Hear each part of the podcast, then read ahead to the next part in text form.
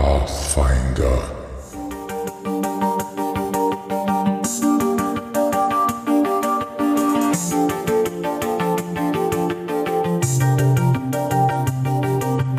Hallo und willkommen zu einer neuen Episode des Drachentöter Podcast. Ich bin Mike und in diesem monatlich erscheinenden Podcast bespreche ich mit Gästen Verschiedenes rund ums Thema Rollenspiel. Das können Rollenspiele, Settings, aber auch rollenspielnahe Themen sein. Doch bevor es losgeht, möchte ich mich noch für euer Feedback bedanken. Es motiviert, weiterzumachen. Auch möchte ich euch noch auf folgende Änderungen aufmerksam machen. Wie ihr bereits gesehen habt, wurde das Logo des Podcasts aktualisiert. Auch ist der Podcast nun nicht nur auf iTunes, Spotify und Drachentoeta.at vertreten, sondern auch auf Facebook und YouTube. Aber nun zur eigentlichen Episode.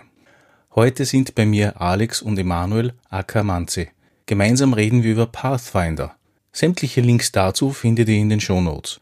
So, aber nun zum Thema Pathfinder. Heute geht es um Pathfinder. Mit dem Alex und mit dem Emanuel. Was ist Pathfinder?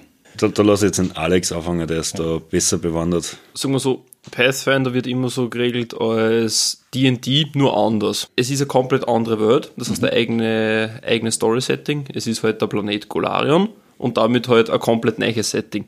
Ich finde es ein bisschen offener und freier. Es ist regeltechnisch, haben sie ein paar Sachen geändert und Pathfinder hat nur eine Version. Wenn D&D gibt es, glaube ich, was, fünf Versionen? Mehr. Mehr. Sind wir jetzt nicht schon bei der 6 Also D&D selbst ist Version 5 am Markt, ja. aber grundsätzlich die Settings, die es gibt, die offiziellen, da kannst du schon mit zwei Händen hernehmen. Okay, ja, weil bei Pathfinder Black gesagt, ähm, hast den Unterschied, du hast halt ein, also eine Basis, ein, eine Version und du kannst halt sagen, gut, mit wie viel zusätzliche Regelwerke oder Kampagnenbänder oder kleine Unterwelten spiele ich. Die alle kaufe ich mir dazu und dann generiere ich mir im Endeffekt aus diesem Grundkonstrukt, aus dieser Welt, kann ich das entweder Strich nach Punkt spielen und irgendwelche Abenteuerpfade spielen, wie zum Beispiel das Erwachen Runenherrscher ist so die Einsteiger-Pathfinder-Kampagne, die wir natürlich auch spielen wo du sagst, okay, die funktioniert und die spielt man laut Buch. Bei uns wird es immer abgeändert aus persönlicher Präferenz. Oder man macht so, wie es jetzt zum Beispiel ich mache, oder halt ein Kollege aus der Pen and Paper Runden, der sagt, er nimmt diese gesamte Welt und ändert so ab, dass er seine eigene Story in diesem Grundkonstrukt, in dieser Welt und in diesem Regelsystem erzählt. Das heißt, Golarion ist an und für sich so das Standard-Setting dann dafür. Genau, da hat man halt, glaube ich, drei große Kontinente mhm. und die haben halt eine Map und sind aufgebaut was sehr, sehr praktisch ist als Spielleiter, wenn man schaut auf die Karten und sagt, okay, da sind die Punkte, die haben Namen. Äh, Details wie Städte, wie die jetzt genau sind, entweder kaufen wir diese Kampagnenbänder oder diese kleinen Heftchen, wo das halt genau drinnen steht, oder ich design mir das selber. Aber ich kann immer sagen, ich kann auf Karten zurückgreifen und kann sagen, gut, da, da ist was, da ist das, da ist das. Das ist sehr, sehr angenehmer Spielleiter, wenn man viel Background-Wissen hat, das man auch teilweise on the fly benutzen kann. Wie kann ich mir dann Golarion uns vorstellen als solches? Wenn ich sage, okay, bei dieser wissen wir, das ist ein vordefinierter Kontinent bzw. Meere und so weiter. Äh, Golarion hast du im Endeffekt äh, Plane einen Planeten. Du mhm. hast drei Kontinente, sowas wie bei uns jetzt Amerika und äh, Eurasien ist. Und Australien, da gibt es halt diese drei. Einer ist der tianesische, der asiatische, wo meine Kampagne spielt. Der zweite ist, ich glaube, Varisia, ja, weil Risia ist ein Staat in, in, diesem, Staat, in ja. diesem Riesenkontinent. Ja. Mir fällt jetzt also, der Name. Ich suche jetzt schon die ganze ja, Zeit den Namen ja. von Kontinent in meinem Kopf. Also, aber das ist auch so ein Staatengebilde, ja. Genau, also da gibt es halt diesen Riesenkontinent, wo sie das meiste anspielt und die meisten Kampagnen. Und dann gibt es äh, noch einen Kontinent, den linken. Den weiß ich jetzt ehrlich gesagt nicht auswendig, weil den haben wir noch nie braucht oder noch nie damit gespielt. Er kommt, er kommt auch de facto, ne, sag nicht nie, man, äh, über die Jahre ist natürlich das ganze Setting gewachsen. Ja, du kriegst für jeden kleinen, für jede Kleinigkeit kriegst du ein 30-seitiges Heftchen zum Kaufen, da wo alles genauestens beschrieben drinnen ist. Aber wenn man jetzt sagen würde, klischeehaft Pathfinder, ja, das spielt auf diesen Hauptkontinent. Ja. ja. Ich kann sonst Buch schon nachschauen, was er heißt, aber es ist eh egal. Ähm, was ich noch vorher dazu erwähnen möchte, weißt du ja, du schon die ein wenig die Verbindung zu Dungeons Dragons gezogen hast, ist ja logisch, dass irgendwie wie Dungeons Dragons ist, weil es ist ja auch Dungeons Dragons, der Nachfolge im Endeffekt. Nee, nicht der Nachfolge, es war die Edition 3.5, ja. Ja. War der große Bruch. Da ist, Genau. ich glaube, Wizard of the Coast hat es aufgekauft und hat ein fancy Kartenspiel draus gemacht mit Online-Verbindungs, bla bla bla und Schnickschnack schnuck. Das war ja, glaube ich, 3 Nein. Punkt- nein, 3.5 war die Hochzeit von Dungeons and Dragons. Ja, ich habe es persönlich gespielt, war richtig cool. Und dann natürlich, man will ein bisschen Geld rausscheffeln oder man muss aber was verändern, weil sonst kauft man nicht Edition 4. Und das ist im Bach begangen. Und viele von den alten Autoren von 3 und 3.5 haben halt dann gesagt, okay, wir übernehmen jetzt das, das System, also das Grundkonzept von den Regeln. Natürlich können wir es in ein Dungeons and Dragons Setting machen, weil haben wir nicht mehr die Lizenzen dazu. Haben dann ihr eigenes Süppchen gekocht und da ist ein Pathfinder rausgekommen. Also ich habe lange Zeit immer böse behauptet, Pathfinder ist Dungeons and Dragons 3.8, ja, also ein bisschen das 3.5er Ich weiterentwickelt. glaube, der Grundtenor sagt, es ist 3,75. Ja, wie, wie ja immer. Also es ist, da haben sie die Wege gespalten von Dungeons and Dragons und Pathfinder, ja. Es ist aber schon interessant, dass das äh, bei D&D ja 10.000 verschiedene Variationen bzw. Settings sind und bei Pathfinder eigentlich nur eine. Man kann sich auch selber adaptieren. Man kann ja zum Beispiel sagen, man kauft ein Technologieregelwerk und bindet halt Aliens mit ein. Man, es gibt äh, Steampunk-Städte. Man kann wirkliche Hochtechnologie einbauen. Es steht teilweise wirklich drinnen, okay, zum Beispiel unter Feuerwaffen in einem Regelwerk, also Schusswaffen, fangen halt an mit wirklich diese Vorderladergeschichten, mit diese Vorderlader-Repetierer, ah, Vorderladergewehre. Und du kannst sagen, okay, wie weit sind Schusswaffen in meiner Kampagne, in meiner Welt schon fortgeschritten? Wie weit lasse ich es zu? Sage ich, Vorderlader sind selten, gibt es schon Repetierer, sind die in Entwicklung oder hat schon jeder Repetierer? Je nachdem ändert sich natürlich auch das äh, Spielgefühl und das Grundkonzept. Was nehme ich ein? Ich nehme Steampunk ein, ich nehme, mache zum Beispiel, wie es ich mache, sehr, sehr High Fantasy, das heißt mit sehr viel äh, Magie und sehr, sehr aufbauscht, viele Klischees auch drinnen. Und, oder mache ich eher sehr, sehr Low Fantasy und fahre halt wirklich auf, Magie ist ganz selten und oh mein Gott, ein Oger und wir müssen uns zusammenreißen und wir ziehen jetzt nicht gegen drei Drachen auf einmal in die Schlacht. Das kann man sich als Spieler sehr, sehr gut selber richten, finde ich. Und das finde ich sehr, sehr angenehm an Pathfinder. Du meinst du eher Spielleiter. Als Spieler riechst du leider selber gar nichts. Ja, aber man redet sich im Normalfall mit den Spielleitern zusammen, hey, was machst du für Kampagne? Dass man entsprechende Ja. Charaktere generiert und sie darauf einstellt. Nein, aber äh, wenn ich jetzt mal so einen Grundtenor hernehmen, der von, vom Pathfinder an sich jetzt, ich, ziehe wieder im Vergleich zu Dungeons and Dragons, weil es einfach der bekanntere Kreis ist, oder man kann von mir aus auch DSA nehmen, ähm, ist einfach das, dass es, es ist ein High-Fantasy-Setting, ja, und auch sehr klischeebehaftetes High-Fantasy-Setting, hat aber auch schon sehr viel Steampunk-Elemente, was die, ich sage mal, klassischen D&D-Sachen aller Neverwinter Nights oder äh, Forgotten Realms nicht drinnen gehabt haben. Die waren zwar High Fantasy, aber wie ich empfinde, null Technologie, ja, oder keine Vermischung aus Mechanik oder Magie. Das gibt's in Pathfinder en masse. Ja. Alles. Naja, nein, es, ist auch, es wird auch bewusst so dargestellt, ja. Also es gibt ja genug, nennen wir es Golem oder Konstrukte, die halt wirklich Steampunk as fuck sind. Entschuldigung, wenn ich das so ausdrücke. Ja. Also das ist so vom, vom Feeling her meines Erachtens der größte Unterschied zu einem Dungeons and Dragons Setting oder zu einem generellen High Fantasy Setting. Eben das Steampunk und ja, diese, wie nennt man die Vermischung aus Magie und Mechanik? Ich weiß nicht, ob es da einen Ausdruck dafür gibt, das, das findet auch öfter statt. Also man merkt ja, das ist so ein bisschen an der Grenze zur industriellen Revolution hinspülend mit extremen High Fantasy Ansatz. Es klingt relativ interessant. Also du hast ja gesagt, es gibt da dieses Asia, äh, diesen Asienbereich mehr oder weniger, wird es wahrscheinlich den Rest oder der Hauptteil wird wahrscheinlich eher sowas wie europäisches Mittelalter Genau. sein. Genau, also der Hauptbereich, also Entschuldigung, dass ich das auslassen habe, also der, wo die meisten Geschichten von Pathfinder spielen, so zwischen 80 und 90 Prozent, äh, sind halt wirklich auf diesem klassischen äh, Mittelalter-Setting, wie man es halt aus, ähm, ne, aus dem Neverwinter Nights oder sowas kennt, was im Endeffekt klassisches äh, Fantasy-RPG ist. Sprich wie in, in Dungeons and Dragons. Du hast halt deine, deine Krieger, Kleriker, Magier, Zauberer und du hast halt eine Burg mit einem Adelsherrn oder einem König oder vielleicht einem Kaiser. Also diese ganzen klassischen Klischees, das ist im Endeffekt das Grundkonzept von Pathfinder. Ja, aber da muss ich da jetzt kurz widersprechen, weil genau das ist ja der Punkt. Ich meine, du hast das alles dabei, Ja. aber du bist geschichtlicher gesehen schon fortgeschritten oder du bist eigentlich schon eher Richtung äh, industrieller Revolution hin unterwegs. Ja? Ja. Ich sage nicht, dass man an dem Punkt schon ist, aber du gehst schon in die Richtung. Ja? Bei einem Baldur's Gate oder wie sie alle hassen, ja, war da nicht einmal angedacht. Ja? Aber das merkst eigentlich immer wieder bei Pathfinder, dass es geht schon in die Richtung von einer ähm, gewissen Form der Automatisierung hin, ja, rein vom, vom, vom Gespiel her. Man, es gibt Luftschiffe. Ja, Über, überlegt man sich das mal. Es gibt Luftschiffe. mit Technomagie. Ja, ja, genau. Und das ist aber der, der springende Punkt. Das macht für mich den, den riesen Unterschied aus. Es ist nicht mehr mittelalterlich angesetzt. Ja, aber du hast trotzdem, also Du, du hast Aspekte, aber es ist nicht mittelalterlich. genau. Und es ist nicht alles in dem Steampunk-Setting, es kommt darauf an, in welche Stadt und welche Region du gehst. Natürlich, aber es ist vorhanden. Ja, Und natürlich. Das, um das geht's, ja. Ja. Und du triffst da immer wieder drauf. Ja, ich glaube, selbst in Sandspitze leben sie nicht mehr wie im tiefsten Mittelalter, ja.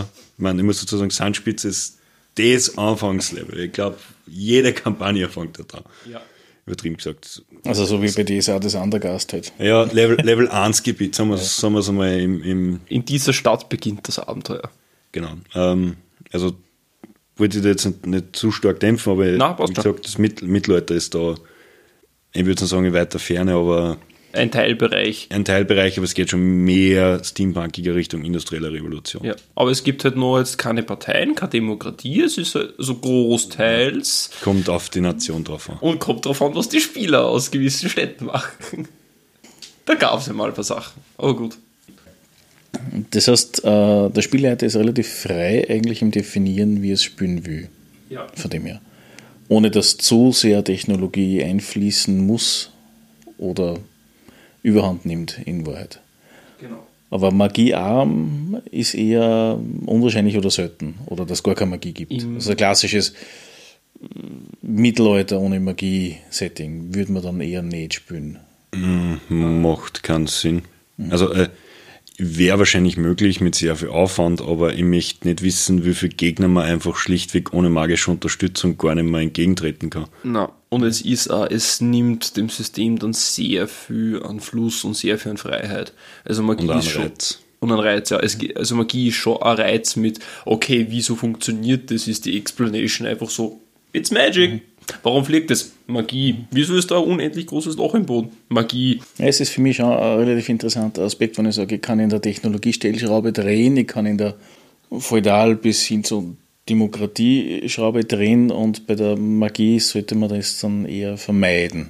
Na, nicht vermeiden. Es gibt, Entschuldigung, Matze, äh, es gibt ein Mindestmaß, das ist, sagen wir so, ein gesundes Mindestmaß, das passt in das Setting und das sollte man wirklich verwenden, wo man sagen, okay, ich glaube, im Büchel steht drinnen, 30% ist, glaube ich, magisch begabt oder der Bevölkerung haben den Drang, dass Magier werden und effektiv, glaube ich, wären es dann zwischen, glaube ich, 3% oder sowas. Das heißt, äh, es kommt halt darauf an, wie man es jetzt auslegt. Ich kann natürlich sagen, wie bei mir zum Beispiel, ist alles hochmagisch und die Post geht ab und bumm und gib ihm und überall fliegen die Fetzen. Oder du hältst Magie auf einem etwas lowering Level, wo du sagst, okay, du hast einen Magier in der Party oder vielleicht sogar zwei, je nach Konstellation.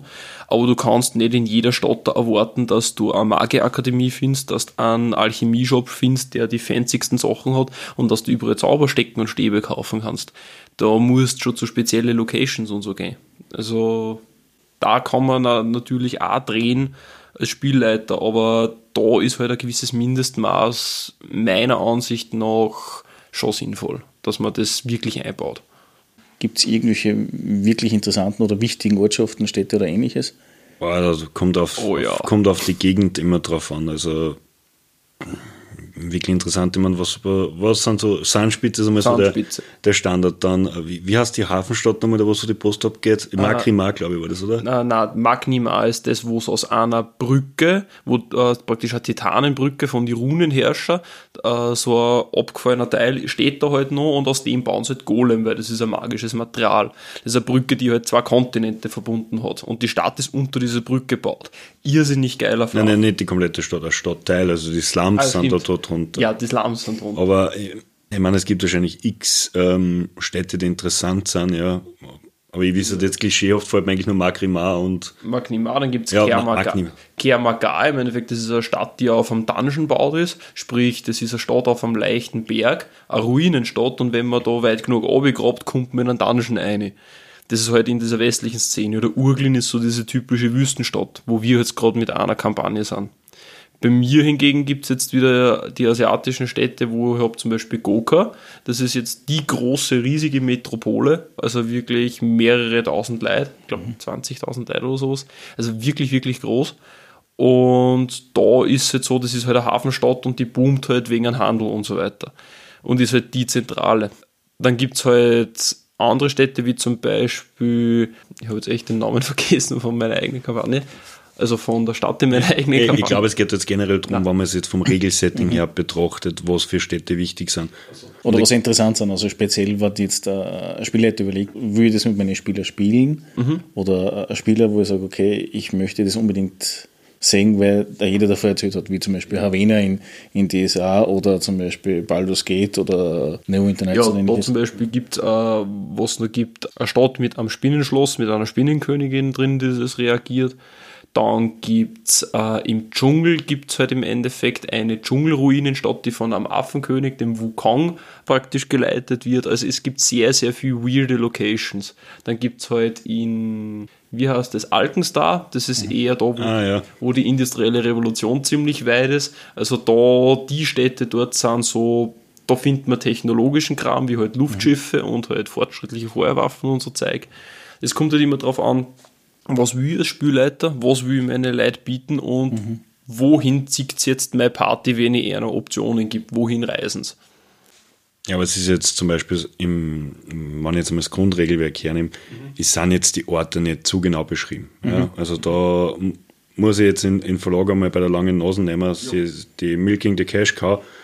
Ja, du kannst halt über jedes, jeden Kontinent einmal ähm, ein dickes Büchlein kaufen und da gibt es für jede Nation dafür noch so ein kleines Heftchen mit genauen Infos und Pipapo und Schnickschnack Schnuck. Das Ganze natürlich nicht gerade kostenfreundlich. Ja, was soll man jetzt dazu noch sagen? Ich habe schon mitgekriegt, dass es um die 100 Hefteln gibt momentan für Pathfinder 1 bei den dünnen. Ja, ja, genau. Und die sind natürlich, ich glaube, der kostet 1,20 Euro. Circa sowas zwischen. Zwischen 16 und 20 Euro oder Hat, so. hat, so 40, hat so 40 Seiten Umfang und ja, Entschuldige, das ist Milk gegen die Cash Cow. Ähm, ja, wenn man es braucht. Man muss es natürlich nicht nehmen, keine Frage. Aber da sind halt eben diese ganzen fluffigen Sachen ähm, beschrieben. Ich glaube, es gibt dann eben äh, ein reines Regelwerk, mal so sagen, die auf rein nur für diesen einen mittleren Kontinent war das nicht. Sind es nicht die sieben Seen oder wie das Ding heißt? Ja, Moment, es gibt ein reines Fluff-Regelwerk, ja. Das ist. Nein, nein, nein, ist nicht die siebte See. Nein, nicht die siebte See, aber Nation der sieben Seen. Ja, irgendwie so heißt es. Ja, ist, ist de facto egal. Aber wenn, man, wenn ich jetzt einmal ein bisschen Kritik an dem System anbringen darf, es ist halt so, man kommt mit dem Grundregelwerk schon relativ weit, muss ich mal sagen. Aber rein flufftechnisch geht es ohne Zusatzkäufe, glaube ich, nicht wirklich. Außer man hat selber genug Fantasie. Ja. Und natürlich gibt es dann noch für alles ein Zusatzregelwerk und ein Zusatzregelwerk zum Zusatzregelwerk. Wie, viel, wie viele dicke Bänder gibt es schon? Sind wir schon bei 8 oder nein? Na, da haben wir schon mehr. Wir sind schon gut bei 10. Ich glaube, Monsterhandbüchel gibt es irgendwas bei 7 oder 8. Ja, nein, nein, also mal ohne, ohne Monsterhandbüchel, ohne Spielleiterhandbüchel, glaube ich, gibt es allein Äh, Expertenregel, Grundregel, äh, Klassen, Völker, Kampf, Magie, Exper Okkultes. ja, hast du die Experten schon gesagt? Experten habe ich drin. Okay, ja. Okkultes war dann das. Äh, Loot-Regelwerk. Ja, gut, das ist. Es gibt nur alternative Kampfregeln, aber die spielt keiner, weil sie sind ein bisschen mau in meiner Hinsicht. Das war das neunte, äh, was mir gerade einfällt. Und ich weiß, dass es noch eins gibt. Das Technologieregelwerk. Ja, aber das ist das Technologie nicht so dünnes Heftel. Ist das nur so dünn? Also, was ich weiß, ist das so ein dünnes Heftel. Ja. Das Loot-Regelwerk und das Spielleiterhandbuch. Ja, gut. Gut, aber im Endeffekt so sagst du zwischen 8 und 10. Eben, so und das sind aber zehn so richtig schöne dicke Schmöcker. Man braucht man natürlich nicht zum Spielen, aber wir eh. Es Ja. ist bei jedem Pen and Paper gleich. Ne? Man fängt mit einem Grundregelwerk an, dann Ja. hat man 20 Birchen, wo man die Hälfte davon womöglich nicht braucht. Ja, ich schaue gerade in Richtung DSA, ja. Ja, gut. Ich meine, DSA ist da genauso ein Regelmoloch. Ja, äh, von dem abgesehen. Apropos Regelmoloch, du hast gesagt, es gibt ja ähm, ein Spielerhandbuch ähm, und jede Menge Zusatzvariationen, was man machen kann. Was gibt es eigentlich so für ähm, 15 Rassen und, und Berufe oder was? Oh, viel. Sehr viel.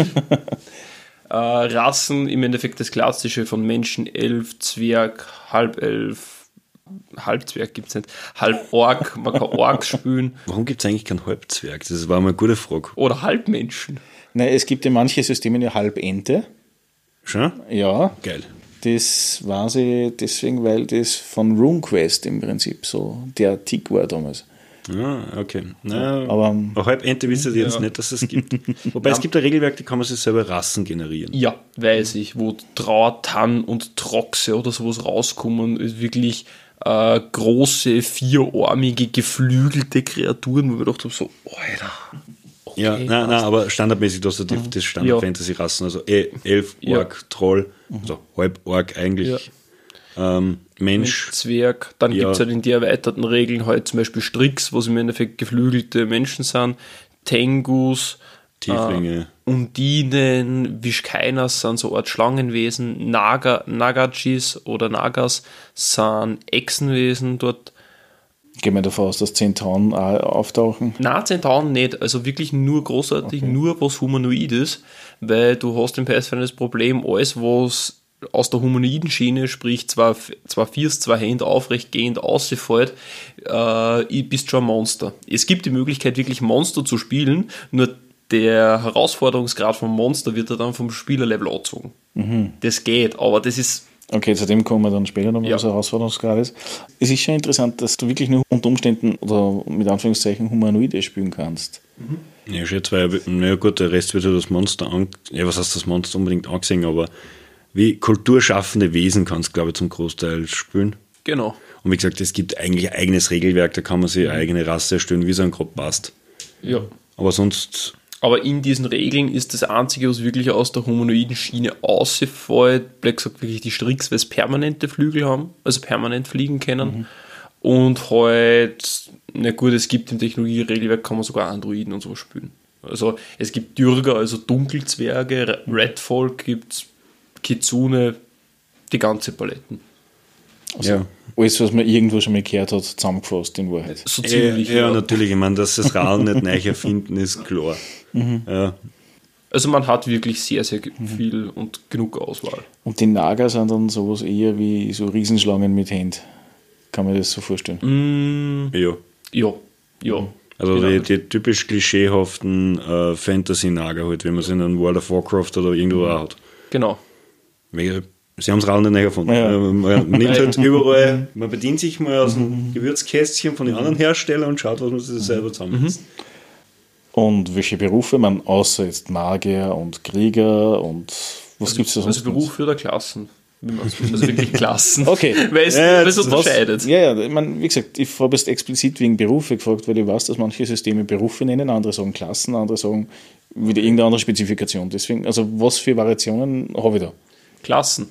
Äh, natürlich die ganze klassische Schiene wie Krieger, Barbar, ähm, Magier, Zauberer, wichtiger, also wichtiger Unterschied zwischen Hexenmeister und Zauberer. Dann halt Barbar, es gibt Ritter, unter Abwandlung ist der Samurai, dann gibt es Schützen, ähm, Beschwörer eigene, das heißt, es gibt sehr viele magische Klassen auch und auch sehr viele nicht magische. Du hast äh, die Verbindung drinnen, wie zum Beispiel gibt es in, wie heißt der, Kriegspriester, der benutzt göttliche Magie, aber steht trotzdem ganz vorn. Schamanen teilweise komischerweise sind auch, haben eine ziemlich hohe Grundangriffsbonus-Progression, sind auch, obwohl es Stufe 9 Sprüche kennen. Das ist ein bisschen so, ups, okay. Dann Hexen gibt's, das heißt, man kann wirklich klassisch so diese Hexe, diese Seehexe spielen. Es gibt halt zu jeder Rasse also Unterarchetypen, wie zum Beispiel äh, Seehexe, Kräuterhexe oder sowas. Äh, gutes Beispiel ist auch noch, es gibt die Inquisitoren, die sind auch, das ist auch eine Klasse und die sind auch ziemlich, ziemlich interessant, weil es gibt halt den Hexenjäger und den Bilderstürmer.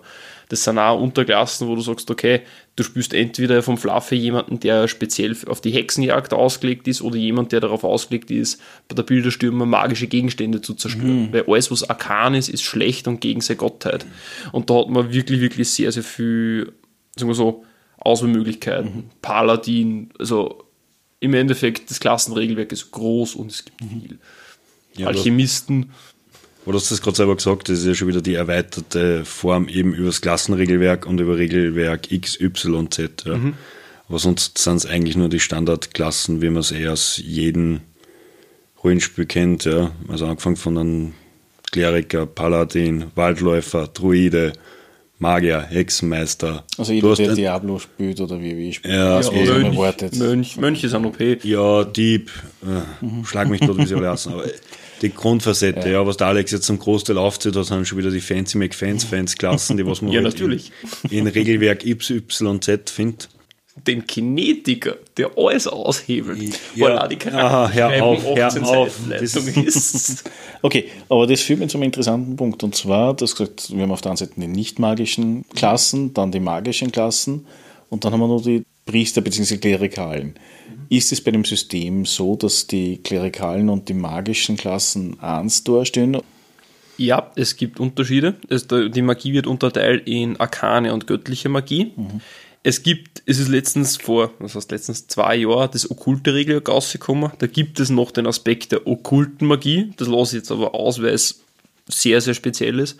Da wird halt regeltechnisch meistens unterschieden und halt auch flufftechnisch.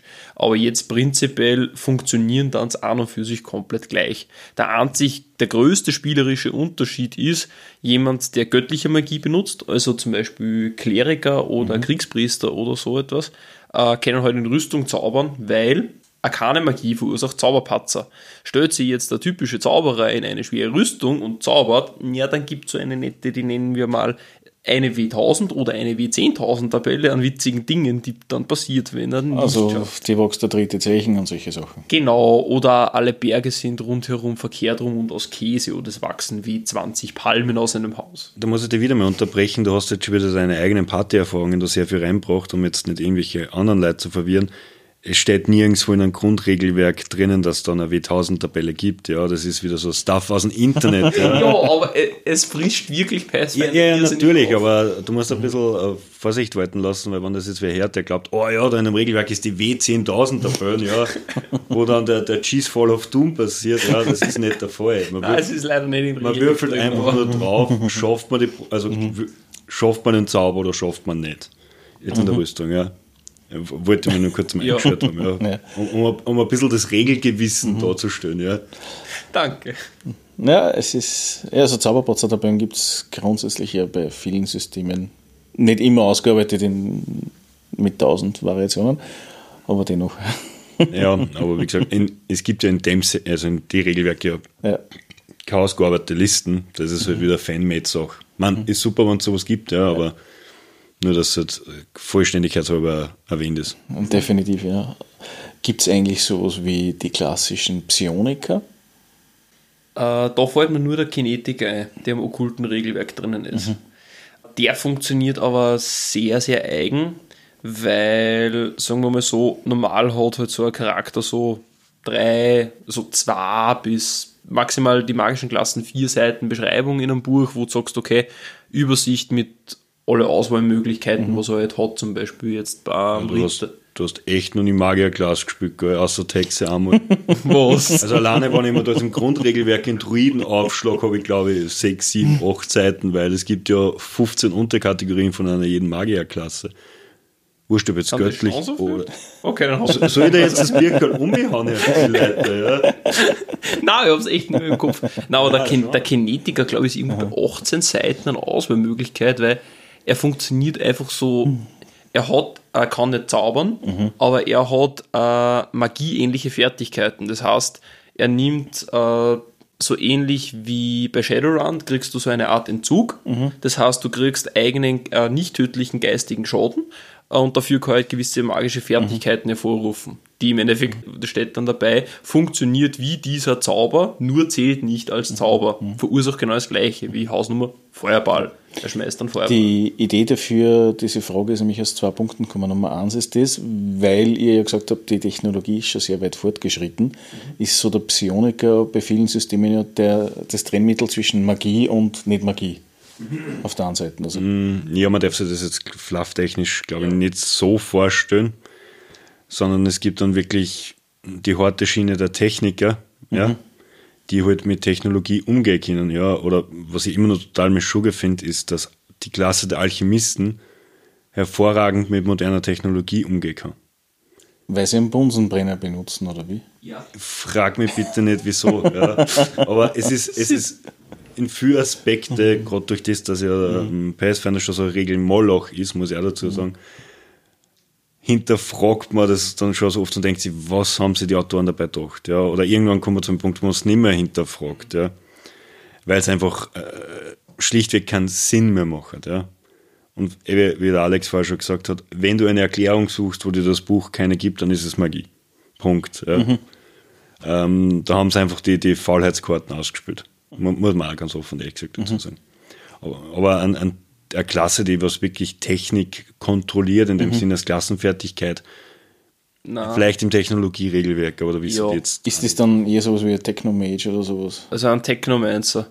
Ähm, Mm, nein, nicht in der Hinsicht. Nein, auch nicht, wie man es sich jetzt vielleicht als, als ähm, Numenera vorstellen würde oder sowas. Na, eher von, von der Richtung wie, wie bei Babylon 5 im Endeffekt. Oder, ja, eigentlich schon wie bei Numenera, ja. Ja, nein, ähm, sowas, ähnlich, sowas eben nicht. Okay. Also äh, Technologie ist da wirklich Technologie. ja. Das heißt, das verwirrt die Bezeichnung eigentlich mehr. Man stellt sich unter Umständen was anderes vor, was eigentlich dann ist, regeltechnisch. Ähm, das versteht jetzt nicht ganz, was, was damit. Wenn du jetzt sagst, die Technologie ist auf einem gewissen Level beschränkt, wie wir gesagt haben. Und äh, die Psionik ist in dem Sinne anders. Und wir haben trotzdem diese äh, technologiebezogene Schiene, diese starke. Ja, der Kinetiker ist ähnlich wie ein Psioniker, aber er ist kein Psioniker. Er steht wirklich drinnen, der Kinetiker nimmt kinetische Energie aus seiner, sagen wir so, aus seiner Umgebung und bündelt diese halt. Okay. Und zum Beispiel jetzt, er nimmt die Energie aus der Sonnenstrahlung und äh, haut er dann halt an jedi Machtschub ins Gesicht. So, so auf die Art. Also sein Primärangriff, er, er schießt der Energieblitze entgegen. Ja gut, ich glaube, dass einfach das, das Wort das, oder die Bezeichnung Psioniker schon ein bisschen irreführend ist, weil was, was stellt man sich als Psioniker vor? Also für mich ist das immer nur als, als alter 40k-Spieler, na, irgendein so ein Kampfpriester, der auf einmal Blitze aus seinen Fingern fahren lässt, ja. Ähm, ja, natürlich gibt's das. Heißt halt dann, weiß ich nicht, irgendwie Blitze herbeirufen oder sowas. Ja. Das ist genau das Interessante, weil für mich zum Beispiel ist ein Psioniker eher der, der sagt, okay, ich bewege die, also nicht wie ein Kinetiker primär, sondern auch wie eher so ein, ein Superaspekt, sondern eher im, im Sinne von, ich zaubere nicht, aber ich steuere nur durch die Gedankenkraft. Betonung auf steuere. Nicht, ich lasse irgendwas passieren. Das heißt sowas eher wie äh, Personen übernehmen und solche Sachen in die Richtung. Äh, da gibt es nur, was mir einfällt, übernatürliche Fertigkeiten. Es gibt ein paar Zauber, die auf die Richtung hinkommen, aber so direkt äh, ein ein Mind Control Class, Genau. Na. beziehungsweise die seine Umgebung kontrolliert, gibt es eigentlich. Wisst ihr, das- man mag sein, dass es irgendein Ja. Bild im Internet gibt, aber mir spontan fällt da jetzt nichts. Na, mir fällt jetzt auch gerade keiner ein. Wirklich nur solche Skills wie zum Beispiel ein Sukubi, die sagt, komm her und ja, aber sonst na, in die Richtung fällt mir auch nichts ein. Wenn wir vorher gekriegt gehabt haben wegen die Regeln, wie stark differiert jetzt dann wirklich Pathfinder vom großen Onkel? Das war es, glaube ich, der Manzi besser. Differieren in Einzelheiten und in Kleinigkeiten. Ich meine, kommt es darauf an, mit was vergleichen wir es? Vergleichen wir es mit D&D 3.5, mit D&D 4 oder mit D&D 5? Also ich würde mal sagen, mit vier auf alle Fälle nicht, Ja, okay, das ist schon mal gut. Ja. obwohl das anscheinend trotzdem Fans hat. Ja, also differieren. Ich glaube, dass, also der Grundaspekt ist einmal zu, was ich jetzt weiß, ja, mich mit zwei auszuladen, aber zu 100% gleich. Die Proben werden gleich abgehandelt, Angriffswürfe werden gleich abgehandelt. Von mir aus heißt halt im einen Regelsystem der Zauber Blitz herbeirufen und im nächsten Regelsystem heißt der Blitz beschwören, ja. Und mag vielleicht in der Ausführung leicht variieren, aber wenn ich es mal so sagen darf, es gibt natürlich Klassenunterschiede und alles, aber meines Erachtens ist es dasselbe. Das heißt, In, in einem anderen Gewand. Ja, das heißt im Endeffekt, wenn irgendwer D&D kann, kann er Pathfinder dann umgekehrt auch im Großen und Ganzen versteht er zumindest, wie er die Würfe machen muss, oder ähnliches. Ja, natürlich, man muss sich dann wieder die Regeln ausstudieren und findet natürlich, dass die Zauber anders hassen und anders funktionieren. Aber das Grundkonzept, ich meine, wie bei den meisten D20-Systeme, komplett gleich. Ja. Und ich habe zum Beispiel mit dem Umstieg von 3.5 auf Pathfinder überhaupt kein Problem gehabt. Ja. Und das wird auch den anderen nicht so gehen. Prestigeklassen? Gibt's. Ja, mehr als genug. Haben sie weiterhin daheim über von 3.5 Multiclassing, wahrscheinlich Natürlich. Ja. Aber was mir vorkommt, dass im Pathfinder weniger Sinn macht als wie in Dungeons and Dragons. Ja, das heißt, weniger. du verlierst mehr als gegenüber den Nutzen, den es eigentlich haben hättest sollen. Ja. ja, definitiv. Also ich hätte jetzt noch keinen kein Multiglas-Bild jemals wo gesehen, der wirklich Sinn macht. Ja, nicht. Sie haben es zwar klar. implementiert, mhm. ja. Du kannst das machen. Ja, aber ich hätte jetzt, ich mein, gut, ich bin ja kein Regelmechaniker. Muss ich auch ganz offen ehrlich gesagt dazu sagen, das, das war ja der Alex, was da jetzt sofort weiß, okay, den und das musst du kombinieren, dass du das und das rauskriegst. Nein, Multiklassen wirklich nicht. Da ist nein, mir nichts eingefallen. Nein, es, mhm. es macht in dem Setting, ein Prestigeglas macht Sinn, ja, aber Multiclassing konnte ich jetzt nicht behaupten, dass das bei Pathfinder Sinn macht, was aber bei denen die 3.5 durchaus Sinn gemacht hat. Für die Leute, die nicht wissen, was eine Prestige-Klasse ist, wie wird man das am besten erklären? Ähm, sagen wir mal so, du, du hast äh, Level ja von 1 bis 20 mhm. und die ersten 10 Level spielst du ganz normal in einer Klasse. Das Klassische vom Dienst ist, ich spiele einen Baden, der typische Supporter vom Dienst. Der spielt halt von Level 1 bis 10. Äh, dann kannst du dich entscheiden, okay, entweder spiele ich bis Level 20 als Bade weiter oder sage ich, okay, ich möchte jetzt ein Drachenjünger werden. Das kannst du nur, wenn du Hexenmeister bis Level 10 bist oder Bade Level 10. Dann kannst du 10 Levels machen in Hexenmeister. Hast du sogenannte Du meinst den Drachenjünger, du hast gerade gesagt, man kann aus Bade dann 10 Level in, aus Prestigeklasse in Hexenmeister machen. Nein, ich meine, Du kannst als Bade oder Hexenmeister zehn Levels dann als Drachenjünger machen. Und dann kriegt man halt Drachengestalt okay. und Drachenatem und sowas. Aber das ist was, das muss man wissen, bevor man sich einen Baden macht. Man mhm. spielt jetzt nicht im Baden bis Level 10 und sagt, ja, ich gehe jetzt auf High Charisma und Pipapo und das bedeutet aber gleichzeitig, dass im Gegensatz zu vielen anderen Systemen muss ich mir vorher schon Ideen machen, wie mein Endgame ausschaut. Nicht bei jeder Klasse, nicht bei jedem Charakter. Bei Prestige-Klassen ist es wichtig. Mhm. Aber es wird im Prinzip mal grob überlegt also, haben. Äh, also ich, ich sage es jetzt mal aus meiner Erfahrung, was ich damit gemacht habe, man weiß bei Level 1 schon, wie der Charakter mit Level 20 ausschaut. Ja, es mag kleine Abänderungen geben, ja. ja. aber das ist auch das große Problem, was, sei es jetzt Pathfinder Dungeons Dragons hat, die Geschichte von dem Charakter ist vorgeschrieben, wie er es entwickelt, was für mhm. Talente das er kriegt. Er kann aus seiner Rolle nicht mehr ausbrechen, weil es sonst einfach unspielbar oder unnütz wird.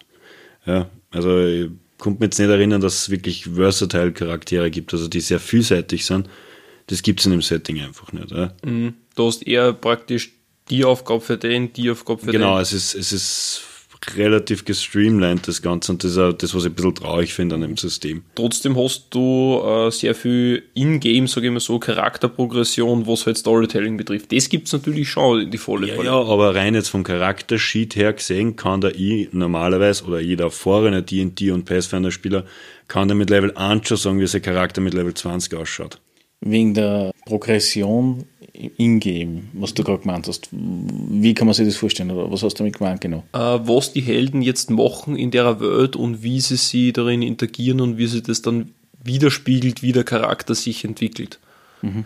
Zum Beispiel der Alchemist von einem Bekannten von uns, äh, der ist halt sehr, sehr chaotisch neutral, sagen wir es einmal so.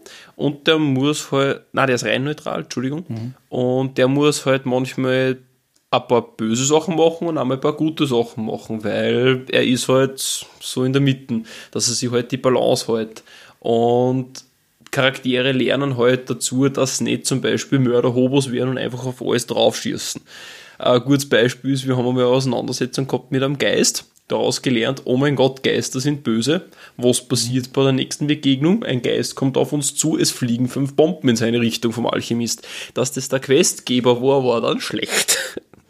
Na gut, aber das sagt ja eigentlich was, dass ihr keine Progression gemacht habt aus Charaktere. Ja. Doch, danach schon. Oder ich erinnere mich nur, äh, dass mein Samurai, der eigentlich immer der Hau drauf und gib ihm und grantig und Ehre, mhm. jetzt der Diplomat der Party ist. Mit einem Durchschnittscharisma-Wert von 10. Der Samurai, ja, der Samurai ist ein Streitschlicht, das hat sich so ergeben. Ich bin jetzt der Diplomat, ich habe meine Fertigkeitspunkte da reingesteckt, weil ist halt so so als mhm. kleine, also unkomplizierte. Ja, aber es ist, da muss man jetzt einfach mal auf, auf, äh, auf das Grundkonzept vom, vom Pathfinder wieder zurückgehen. Soziale Interaktionen werden jetzt nicht wirklich dargestellt. Mhm. Ja, man, es gibt äh, Zusatzregelwerk oder Zusatzkartenspiel, sage ich jetzt mal, das was äh, soziale Interaktionen ein bisschen, wie muss man sagen, interessanter machen. Mhm. Aber prinzipiell ist das Ganze entweder immer mit einer Diplomatieprobe. Einschüchten oder blöffen. ja, ein, einschüchtern, bluffen oder Diplomatieprobe abgehandelt. Ja, äh, einfach W20-Wurf. Also relativ simpel gefallen. Also das heißt, sagen. es ist dem Papa relativ so nahe, dass sie ziemlich gleich sind, was das betrifft, im Sinne von am besten am Battlemap oder ähnliches. Ja, natürlich. Also um es mal kurz auf den Punkt zu bringen, wurscht ob jetzt Dungeons and Dragons oder Pathfinder, mhm. ist für mich einfach ein Dungeon Crawler, der was sich ein paar Rollenspielelemente geschult hat. Ein paar meine damit, sie haben die Regelwerke von den RPGs übernommen, ja, haben aber die restliche Mechanik von den Dungeon Crawler geklaut. Ja, weil du müsstest, ich weiß nicht wie viel Bänder durchwürzen, ja, an Regeln und Regeln, aber de facto eigentlich nur dafür, dass du auf der Battlemap geil bist. Ja, man muss offen und ehrlich sagen, es ist so. Ja, für Diplomatieproben reicht es einfach, den Wert in diese drei, also Blöffen, Einschüchtern und Diplomatie einfach hochzudrehen. Und wenn du dann, sagen wir so, das kombinierst mit ein bisschen gutem Roleplay in diplomatische oder sagen wir so soziale Auseinandersetzungen, mhm. was man hat, hat man eigentlich diesen Aspekt abgehakt. Mhm. Das ist dann halt dieses klassische Verhandlungs-Roleplay. Ähm, natürlich gibt es noch andere Situationen, wie wie komme ich jetzt von A nach B und so Geschichten oder wie mache ich Problemlösungen außerhalb von einem Kampf, wie Klettern oder ein Seil schieben, was wir sogar mal geschafft haben. Äh, Seil schieben. Ja, das passiert, wir haben einen Gegner besiegt und wir wollten seine Leiche natürlich an Land ziehen, weil er war im Wasser. Mhm. Äh, ein Banjep war das. Und ja, der war schwer. Also bringt unser Papa ein Seil an und wir sagen, wir helfen alle, zusammen wir das so groß und stark. Und auf einmal liegen da mit dem NPC, der uns geholfen hat, fünf Anser. Das heißt fünf kritische Patzer. It's Magic, wir haben es geschafft, ein Seil zu schieben. Wir wissen nicht wie, aber wir haben ihn einfach weg von uns geschoben. Finde ich eine sehr gute spontane Interpretation damals vom Spielleiter. Hat mir wirklich gut gefallen. Ja, und fünf Anser sind relativ selten, ja. Drum. Aber genau solche What the fuck-Momente sind halt das, was einen gewissen Reiz auf dem Pathfinder ausmacht, wo man sich dann halt als Spielleiter, wie gesagt, aus dem Arsch zieht. Ja gut, aber das hast du eigentlich in jedem Pen and Paper, das ja. hat jetzt nichts rein mit, mhm. mit Pathfinder zum als Alleinstellungsmerkmal. Das heißt, diese Abenteuerpfade sind im Prinzip eigentlich abgeschlossene Kampagnen, wenn man das jetzt nochmal Resümee ziehen ja, kann. Genau. Wie schaut dann das äh, 15 Kampagne aus? Oder? Bauer, Bauer Ebrechts kranke Kuh.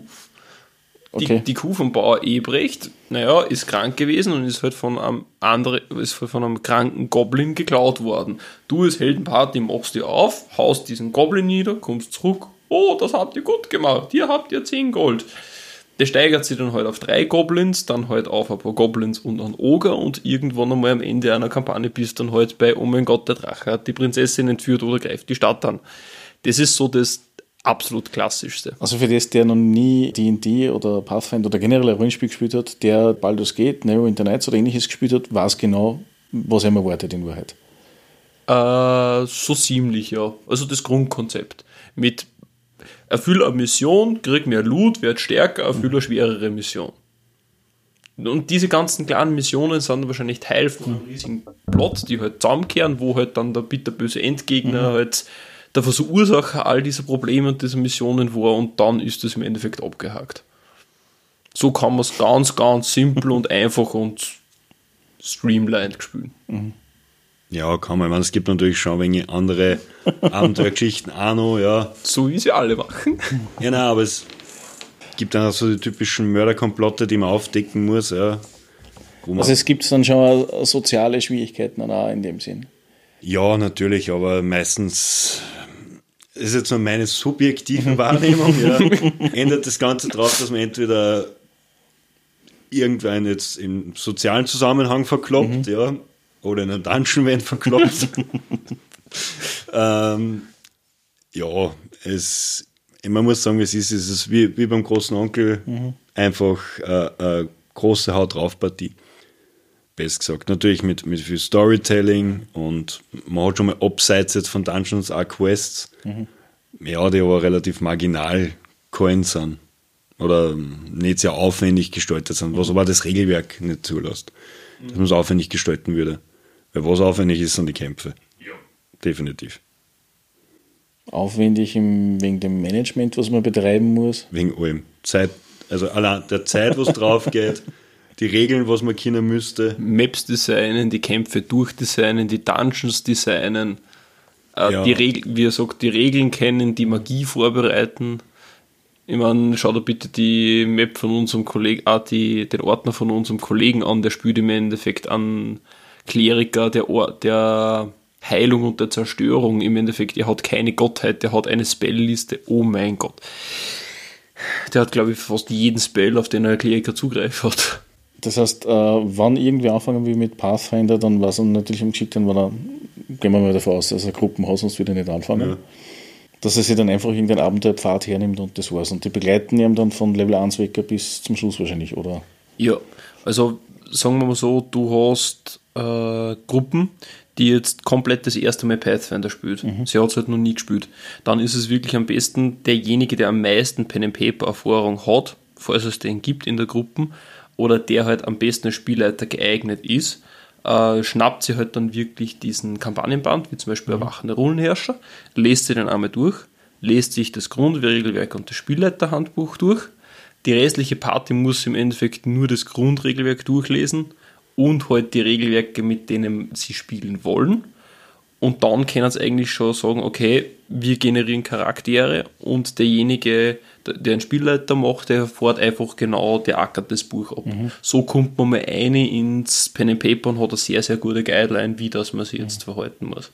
Das heißt aber schon, auch, dass ich davon ausgehen muss, dass diese Abenteuerpfade schon einen atmosphärischen Flair auch haben und nicht einfach nur, da Gegner, wir hauen um und wir gehen zum nächsten Gegner. hin. Ja, natürlich wird man mit, mit Fluff eingedeckt, ja, aber wenn man den Fluff jetzt einmal ein bisschen weglässt, ja, über jetzt, äh, welche Kuh war es vom Bauer irgendwas? Äh, Bauer Ebrechts kranke Kuh. Ja, genau, das jetzt die Kur vom Bauer Ebrecht ist, warum ich in einen Dungeon gehe und einen Goblin verhau, oder weil der Wirt zu mir sagt, hey, willst du nicht die Finger schmutzig machen, gibt jetzt in guten Tage Goblin verhauen, ja. Ja. Oder die Prinzessin ist gestohlen worden, geh Goblin verhauen, ja. Es, Na, unterm Strich sehen sie natürlich das eh alles immer Motivationen, damit man zum.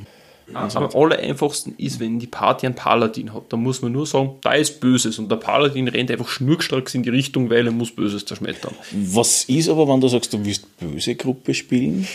Das ist schwierig. gibt, kann man Ja, machen. Weil grundsätzlich hast du die, wie bei D&D, wie wir schon mitgekriegt Ja. haben, das Thema mit ja von neutral bis böse. Und das, Äh, also ich persönlich muss sagen, ich habe zwar noch nie eine böse Gruppe gespielt, aber das Problem, was man wahrscheinlich hat, ist nämlich wahrscheinlich genau die Motivation. Weil was ist die Aufgabe einer guten Gruppe? Es gibt, also gut Anführungszeichen oder teilweise moralisch flexibel. Ist auch sehr interessant. Äh, die Aufgabe ist halt, es ist irgendwas Böses, man muss ihn beschützen, man hat immer eine Aufgabe. Spielt man jetzt wirklich eine böse Kampagne, chaotisch böse, just for the lolz, naja, da ist ein Waisenhaus, da gehen wir drauf, da kommt eine Heldenparty, die hocken wir um. Was machen wir heute? Äh, wir zünden eine Stadt an. Okay, da kommt eine andere Heldenparty oder halt von dort das ansässige Militär und die Stadtwachen. Die hocken wir um. Wir wollen einen bösen Plan machen oder Ritual. Ja, wir sammeln Materialien und dann hocken wir wen um. Böse Party kann ich mir vorstellen, dass das zwar ganz witzig ist für so One-Shot-Abenteuer, aber als für längerfristig zum Spülen dann die, Mo die Motivation ausgeht. das heißt, dass du, wenn du das hergehst und sagst, okay, nimm jetzt das ganz blödeste Beispiel her für eine böse Party. Wir gingen jetzt her und sagen, wir sind jetzt bei Herr der Ringe. Ja, Und ich bin jetzt nicht äh, der Frodo, sondern ich bin jetzt der, der sagt, ich brauche den Ring, damit ich mein Reich vervollständige. Wird das eine Motivation für eine Gruppe sein oder nicht? äh, kommt darauf an, ob er in der Gruppe mitrennt, also ob er jetzt ein Gegenspieler der Gruppe ist, oder ob du sagst, du spielst prinzipiell eine Gruppe, die am selben Strang zieht. Weil im Pen and Paper ist es meine Erfahrung gewesen, immer besser, wenn die gesamte Gruppe an, ähm, an demselben Strang zieht, weil es ansonsten persönlich zu Diskrepanzen und Komplikationen am Tisch selber kommt, wenn der eine gegen den anderen intrigiert. Das heißt, im Endeffekt ist es schon so, dass man davon ausgehen muss, wenn einer böse Einstellung hat, dass er eher egoman handeln wird. Muss, muss nicht unbedingt sein. Es kann ja auch sein, dass man böse und gut ist immer so relativ, die relative Angelegenheit. Aber nimmst du eine rechtschaffend böse Party, ja, die sind an Gesetze Höllenritter zum Beispiel. gebunden zum Beispiel. Und wir, alleine, wie du vor der Beschreibung gemacht hast mit, ja, sammeln wir Holz, machen wir Falle, machen wir was Böses. Ich meine, das kann ich genauso langweilig auf eine gute Party auch umstülpen und sagen, ja, sammeln wir gut, befreien wir das Waisenhaus, ja, haben wir was Gutes da, ja, gehen, wir- gehen wir ein paar Uwes, Kuh retten, gehen wir Und- Goblins kloppen, haben wir was Gutes da, ja. Ja, Also, na, als, als Spielleiter hast du halt ähm, vom System her vorgegeben, mehr mhm. Möglichkeiten, eine gute bis moralisch flexible mhm. Party zu supporten. Äh, wo ich es mir noch eher vorstellen kann, ist, wie der Manzi gesagt hat, eine rechtschaffend böse Party, die einen mhm. Leitfaden hat und wo ich sage, die Party an sich zieht in dieselbe Richtung und an denselben Strang. Dann funktioniert es. Das heißt, wenn du jetzt zum Beispiel sagst, okay, es gibt die heilige Kuh Elsa und die heilige Kuh Elsa ist von einem Dämonen besetzt und das wissen zum Beispiel die Heldengruppe oder Anti-Heldengruppe oder nicht, dann würde das vermutlich für längere Zeit funktionieren. Wahrscheinlich, ja. Also, wie meinst du jetzt von einer, die heilige Kuh Elsa? Ja, wenn wir zuerst mal die, die, die, Kuh Elsa von, genau. von Park. Ach so, und du ja, meinst, genau. ja, wenn die, du meinst das, wenn die Heldenparty eine gemeinsame Aufgabe haben, wo sie gemeinsam daran arbeiten können, genau. ja, das ist sehr wichtig in einer Gruppe. Mhm. Jetzt liegt es natürlich am Spielleiter, wie er das mhm. ummünzt und wie er die Motivation darlegt. Die Frage kommt nämlich äh, aus der Seite aus, wenn ich mir überlege, klassischerweise bald das geht und und und, dass der bei jedem Party-Member ja eigentlich immer eigene Zwischenziele, die sie erreichen wollen. Mhm. Das hast du an und für sich in einem normalen Rollenspiel ja. Das heißt, jeder hat eigentlich ein privates Ziel, das nicht immer deckungsgleich ist mit der Gruppe.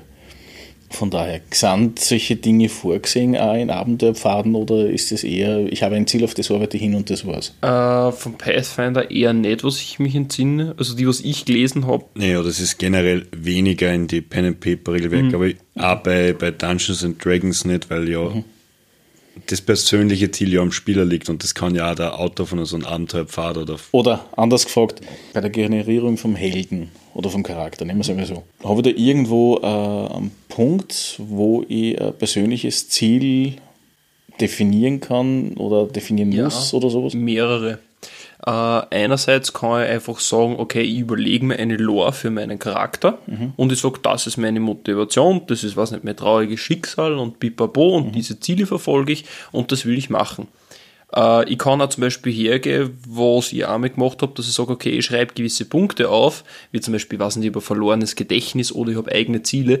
Das gebe ich im Spielleiter, das ein mhm. Zettel und das wissen die anderen Spieler nicht. Das weiß nur ich und der Spielleiter. Mhm. Der Spielleiter kann das irgendwann einmal hervorholen und sagen, gut, jetzt kann ich damit arbeiten. Das ist zum Beispiel eine Möglichkeit. Mhm. Oder es gibt den Pathfinder auf der Homepage unter die Hilfstools im PRD 5 Footstep passt es, die Seiten Zufallsgenerierung von einem Hintergrund. Das heißt, ich kann jetzt sagen, gut, ich brauche eine Intention für irgendwas, dann gibt es halt auch wie 100 Tabellen, dann mhm. sage ich Kindheitsschicksal, würfel immer drauf und schau, okay, passt mir das zum Charakter. Und dann heißt es, okay, mhm. du kriegst die Quest dadurch. Mhm. Dann lese ich mir die Quest durch, denke mir, ja, klingt ganz witzig, klingt cool, übernehme ich. Oder irgendein Wesenszug, ein Charakterzug. Mhm. Damit kann man spielen, muss man aber auch nicht. Ist das eher für NSCs? Nein, das ist für Spieler gedacht. Echt? Ja. Ja, aber man muss, man muss eins dazu sagen, das Regelwerk belohnt die für die Erfüllung deiner persönlichen Quests zu 0%. Okay. Also das kann man sich selber, weil man lustig ist, ausarbeiten, ja, aber es ist kein Punkt, der am Charakterzettel draufsteht oder ich, ich finde es auch ein bisschen kontraproduktiv in so einem System, weil jeder hat dann sein Ziel, möchte es natürlich erreichen, mhm. weil er gibt ja Goodies dafür. Und naja, dann womöglich sträubt die, die, die, die persönliche Quest an drei unterschiedliche Enden der Welt. Ja.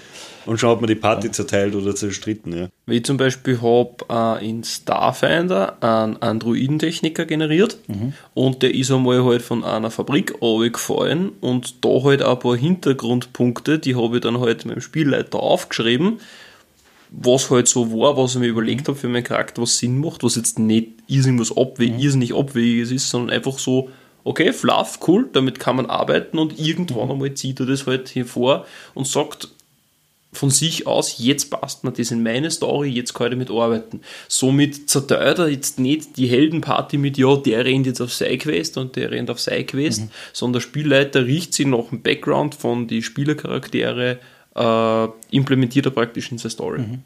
Ja, das finde ich spannend. Also wenn diese Ziele, die vordefinierten, die es da halt mhm. gibt, äh, sehr breit gefächert sind und nicht zu sehr in eine Geschichte eingreifen, finde ich das sicherlich optimal. Mhm. Absolut. Und das ist eine Bereicherung sicherlich für jeden Spieler. Mhm. Das ist echt spannend, ja. Ja, was würde, wir sind eh schon so weit vorgedrungen, was würde man brauchen zum Spielen oder wo kann man sich Informationen holen? Ja, dann fange ich mal. Ich meine, grundsätzlich wie bei jedem anderen Pen and Paper Regelwerke. Ne? Würfel und Ähm, Regelwerke. das, ist, das ist immer so der Anfangspunkt. Ich meine, was eine Besonderheit am Pathfinder-Regelwerk ist, ist, dass es eigentlich komplett Open Source ist. Mhm.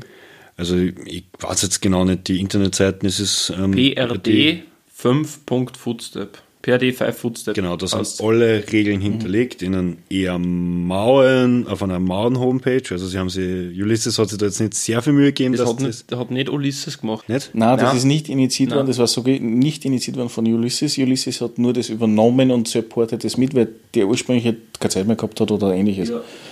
Von dem her, ja. Ja, achso, hätte nicht mehr geglaubt, Die deutsche genau Version, nicht die englische, die deutsche. Genau, Nein, weil nein, es gibt von der deutschen. genau, Ja. weil es gibt das Deutsche, das PRD für Footstep Ja, und genau. das Englische, das Ja, das Englische ist 20. es von Paiso. Genau, das ist von Paizo. Ja, vom Verlag. Aber es ist ja so der, der, der ähm, ein Grundpunkt von dem ist ja das, jede Regel, was es in gedruckter Form gibt, gibt es ja frei online. Ja, mal mehr, einmal weniger gut auffindbar. Und das ist immer so ein wenig so der Ansatzpunkt, wann man zum Beispiel will. Ich gebe dir einen kleinen Tipp, geh mal auf das Regelwiki für DSA. Nur mal so nebenbei. Ja, ja. Und geh mal auf Suchen. Aber ist ja egal. Nein, nein, nein, du, ich, ich da jetzt nicht verurteilen, das sage ich Ja. nur für mich auch. ähm, Ich, meine, ich bin kein DSA-Spieler, darum geht es mir herzhaft am A vorbei. Ja. Ich kenne auch andere Aspekte wie sagen wir, Shadowrun oder Cthulhu, da findest du keine einzige Regel online. Ähm, ja, aber man merkt natürlich, die Seiten ist jetzt nicht sehr gut im Schuss, aber man findet alles. Ja. Gerade für den Einstieg, das komplette Grundregelwerk kann man sich so durchlesen. Aber natürlich ist es angenehmer, sich einfach jetzt die PDF zu kaufen oder das gedruck, gedruckte Buch. Das Angenehme an der ja. Homepage ist, dass es verlinkt ist. Wie zum Beispiel, okay, ich brauche den Skill dafür, dann mache ich im Endeffekt mittlere Maustastenklick, okay, was tut der Skill? Und da ist halt verlinkt, okay, Requirements, das Talent, was, was brauche ich für das Talent, was tut das? Wieder nächster Klick. Das ist halt der, der Vorteil von der Homepage, man findet schnell Sachen. Das, weil ich jetzt die Erfahrungen vom DSA-Wiki habe, was im Prinzip dasselbe ist von der Struktur vom Ding, wie man es einmal angeschaut hat, ist, du hast äh, eigentlich alle Regeln drinnen. Wie aktuell ist halt dann das Thema, wie es Ja. eingepflegt wird, das ist da genau dasselbe. Aber es sind nicht drinnen Bilder und es sind nicht drinnen Flufftexte und ähnliches, weil die ja Copyright geschützt sind. Also Urheberrecht, so muss man Ja. sagen, fairerweise. Und ähm, von daher ich habe es einmal überlegt gehabt, ob ich nicht einmal einen Charakter äh, generiere mit dem Online-Wiki und ja, irgendwann bin ich ausgestiegen. Nein, Nein, das, das, nein, das, das ging eigentlich beim Pathfinder sogar relativ gut. Pathfinder geht's, ja. Ja, Da hast du ähm, es schön verlinkt, ja. also, wie gesagt, da ist halt auch die Grundintention da, die Regeln müssen frei sein. Ich glaube, das ist auch einer der Gründe, warum, die, warum Pathfinder so nahe an Dungeons and Dragons rankommen hat dürfen oder China. Wegen der OGL, ja, glaube ich, ist das. Ja, Und ich habe mich da nie genau damit auseinandergesetzt, muss ich sagen. Aber so, ich glaube, ja, der erste Ansatzpunkt war, wie gesagt, einmal Grundregelwerk, ja, oder freie offene Spielrunden, wenn sie irgendwo angeboten werden, einfach mitmachen. Dann fällt halt nur standardmäßig Charaktersheet und ein normales Standardwürfelset von W3 bis W20. Wobei der W3 natürlich kann man auch durch einen sechsseitigen ersetzen. Was ich noch empfehlen kann, ist ein kleines Bierchen, wo man sich zum Beispiel irgendwelche Charakternotizen oder vor allem Inventarslots oder kurz seine Skills aufschreibt. Das ist sehr, sehr hilfreich. Wo man zum Beispiel hat, weil im Charaktersheet selber hat man zwar Platz, okay, ich habe diesen Skill, aber wenn man jetzt sagt, okay, man spielt jetzt am Monat nicht weiter, äh, wie genau ist das jetzt gegangen, schlage ich mir Bierchen auf, okay, das und das und das, oder wie viele Ressourcenpunkte von meiner Spezialfertigkeit habe ich, was habe ich im Inventar, wie viel Gold habe ich. Einfach so ein bisschen ein Charakterbuch, wo ich sage, da trage ich halt meine ganzen Pen-and-Paper-Charaktere ein. Das ist halt was, was ich persönlich sehr empfehlen kann. Wie schaut denn jetzt Pathfinder 2 aus? Habt ihr da schon irgendwelche Ideen oder Erfahrungen gesammelt? Wird einfach akkurat ignoriert. Ja, Nein, nein, I'm, äh, I'm really sorry, ich habe einmal kurz drüber geschaut. Ich meine, es, sie haben natürlich interessante Neuerungen dahergebracht, ja. Zudem, dass das Ganze ein bisschen vereinfachen oder das Spiel in drei Teile einteilen. Das eine war Erkunden, das zweite war die Begegnung und das dritte war der Kampf dann. Prinzipiell eine interessante Herangehensweise, aber natürlich, klar, ich kaufe mir wieder 20, Grund, also 20 Regelwerke um auch 40 Euro das Stück, weil ich hab's ja, ne? Hey, shut up, take my money. Ähm, nur dazu muss ich sagen, habe ich die Herangehensweise, dass man in die Beta kommt, von Ulysses absolut nicht okay gefunden. Dass ich für mich sage, ich werde es einfach nicht spielen, außer es wird die Spielspaßgranate schlechthin, was ich nicht glaube, dass es werden wird. Für das ist sicherlich zu nahe im Original. ja. Ja, nicht nur das, aber ich meine, das 3.5er oder Pathfinder, was im 3.5er mhm. passiert, ist weiterhin geliebt, ja, seit Jahren und das mit gutem Grund meines Erachtens. Ja. Ich persönlich habe es zweimal ausprobiert, in einer Demo-Runde.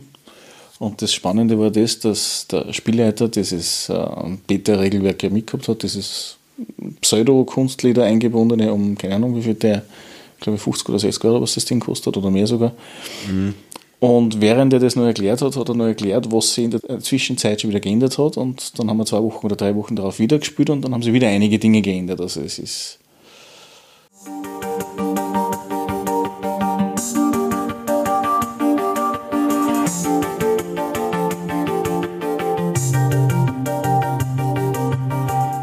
Schon ist die Episode wieder zu Ende.